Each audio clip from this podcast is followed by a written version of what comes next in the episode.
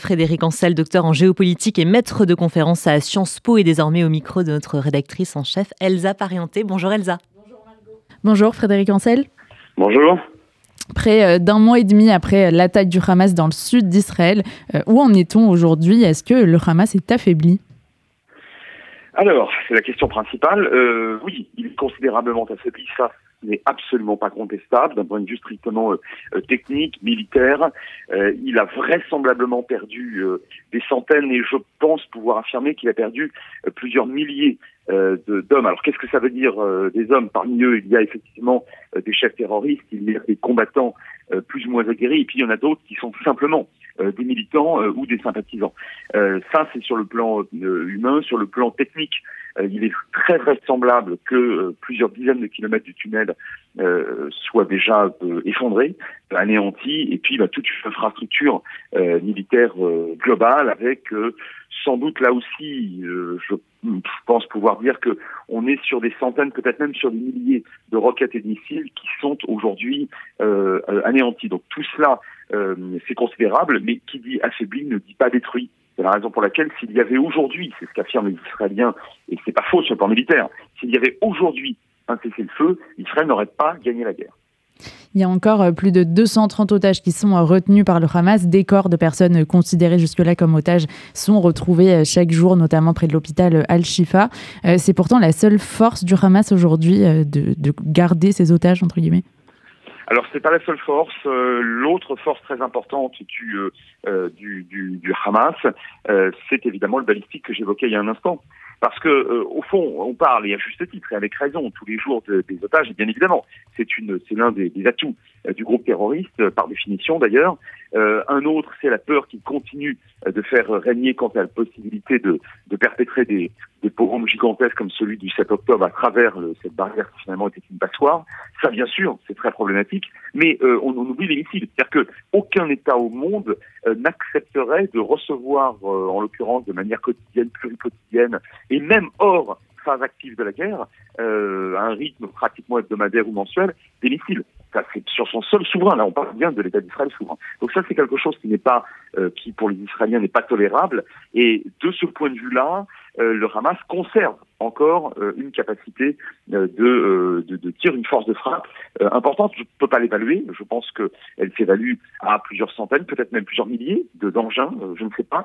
Mais ce qui est sûr, c'est qu'aujourd'hui, depuis le nord de la bande de Gaza, cette, cette capacité est quand même considérablement amoindrie.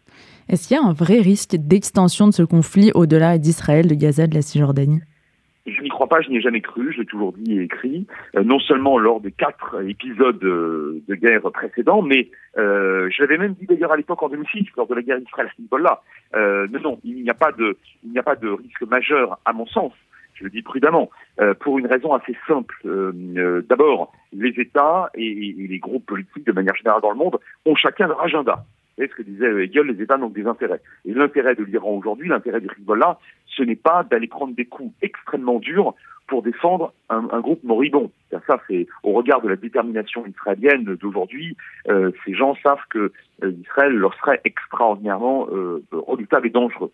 Euh, et puis le deuxième point, euh, c'est que au fond, personne n'aime le Hamas. Alors l'Iran et le Hezbollah le soutiennent de manière plus ou moins claire, mais ça reste euh, un groupe sunnite et euh, le panchéisme iranien euh, n'incluait pas, au départ en tout cas, dans son dans son schéma général, l'aide au Hamas. Quant aux États arabes modérés, ils le craignent comme la peste.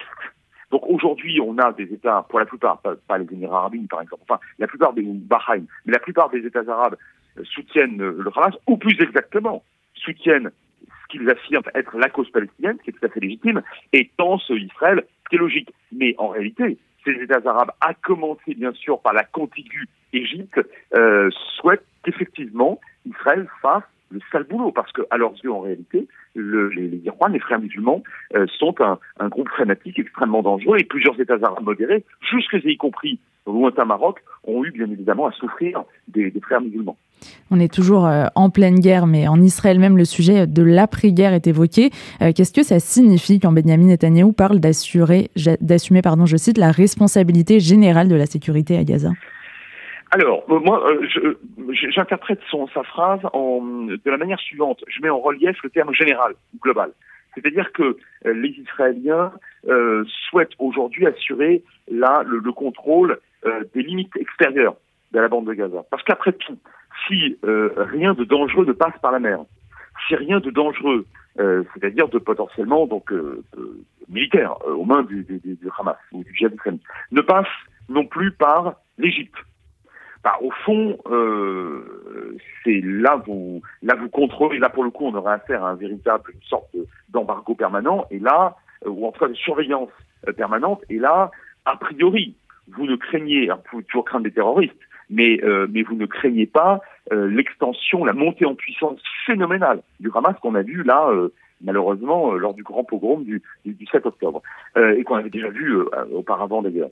Moi, je pense que c'est ça qu'a voulu dire Netanyahu, parce que si le Premier ministre israélien entend euh, réinvestir, ou en fait réoccuper la bande de Gaza de manière pérenne en attendant euh, que décidément un, monde fait plein de d'amour et de fraternité au Moyen-Orient à Vienne, je pense qu'il peut attendre très longtemps. Et ça ne marchera, ça marchera pas, les Israéliens n'en voudront pas. Et au premier soldat qui tombera euh, sous les balles d'un euh, d'un guerriero, appelons-le comme ça, euh, palestinien, euh, vous, vous, verrez une levée de bouclier euh, très importante en Israël. Donc je pense qu'il a voulu parler, euh, me semble-t-il, encore une fois, du contrôle général extérieur des limites ou des frontières de la bande de Gaza. Le rôle de la France, bien sûr, nous intéresse euh, dans ce qui peut se passer aujourd'hui au Proche-Orient. Dans votre livre Les voies de la puissance, vous décrivez la France comme une grande puissance pauvre. Est-ce que ça joue ou non sur son rôle diplomatique quant à la situation au Proche-Orient?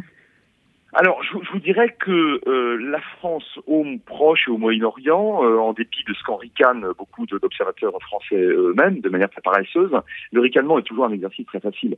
En fond, la France, juste derrière, alors loin derrière, mais derrière les États-Unis, c'est cet État qui dispose du nombre de leviers le plus important euh, au, au Moyen-Orient par rapport à tous les autres, aux 191 autres États. C'est quand même pas mal. Nous avons d'excellents rapports avec l'Égypte nous avons d'excellents rapports avec la Jordanie, des rapports à la fois diplomatiques, économiques et même militaires.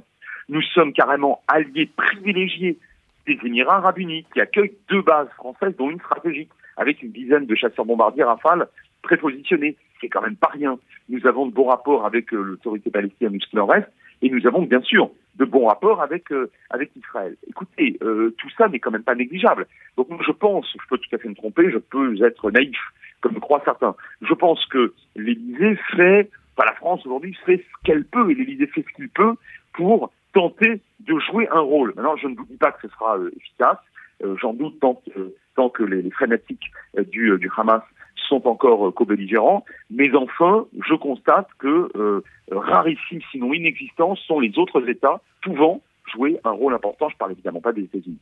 On va juste euh, finir en évoquant euh, l'Ukraine. Est-ce que ce qui se passe, ce qui au Proche-Orient euh, ralentit la contre-offensive ukrainienne? Et est-ce qu'il y a aussi des, des, similitudes entre ces deux guerres en rappelant que Vladimir Poutine a reçu le Hamas au, au Kremlin très vite après le 7 octobre?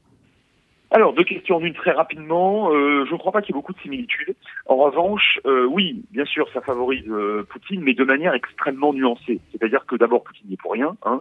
Deux, alors il profite de toute situation qui peut lui, qui peut lui être favorable. En l'occurrence, une partie des opinions publiques qui se détournent de l'Ukraine.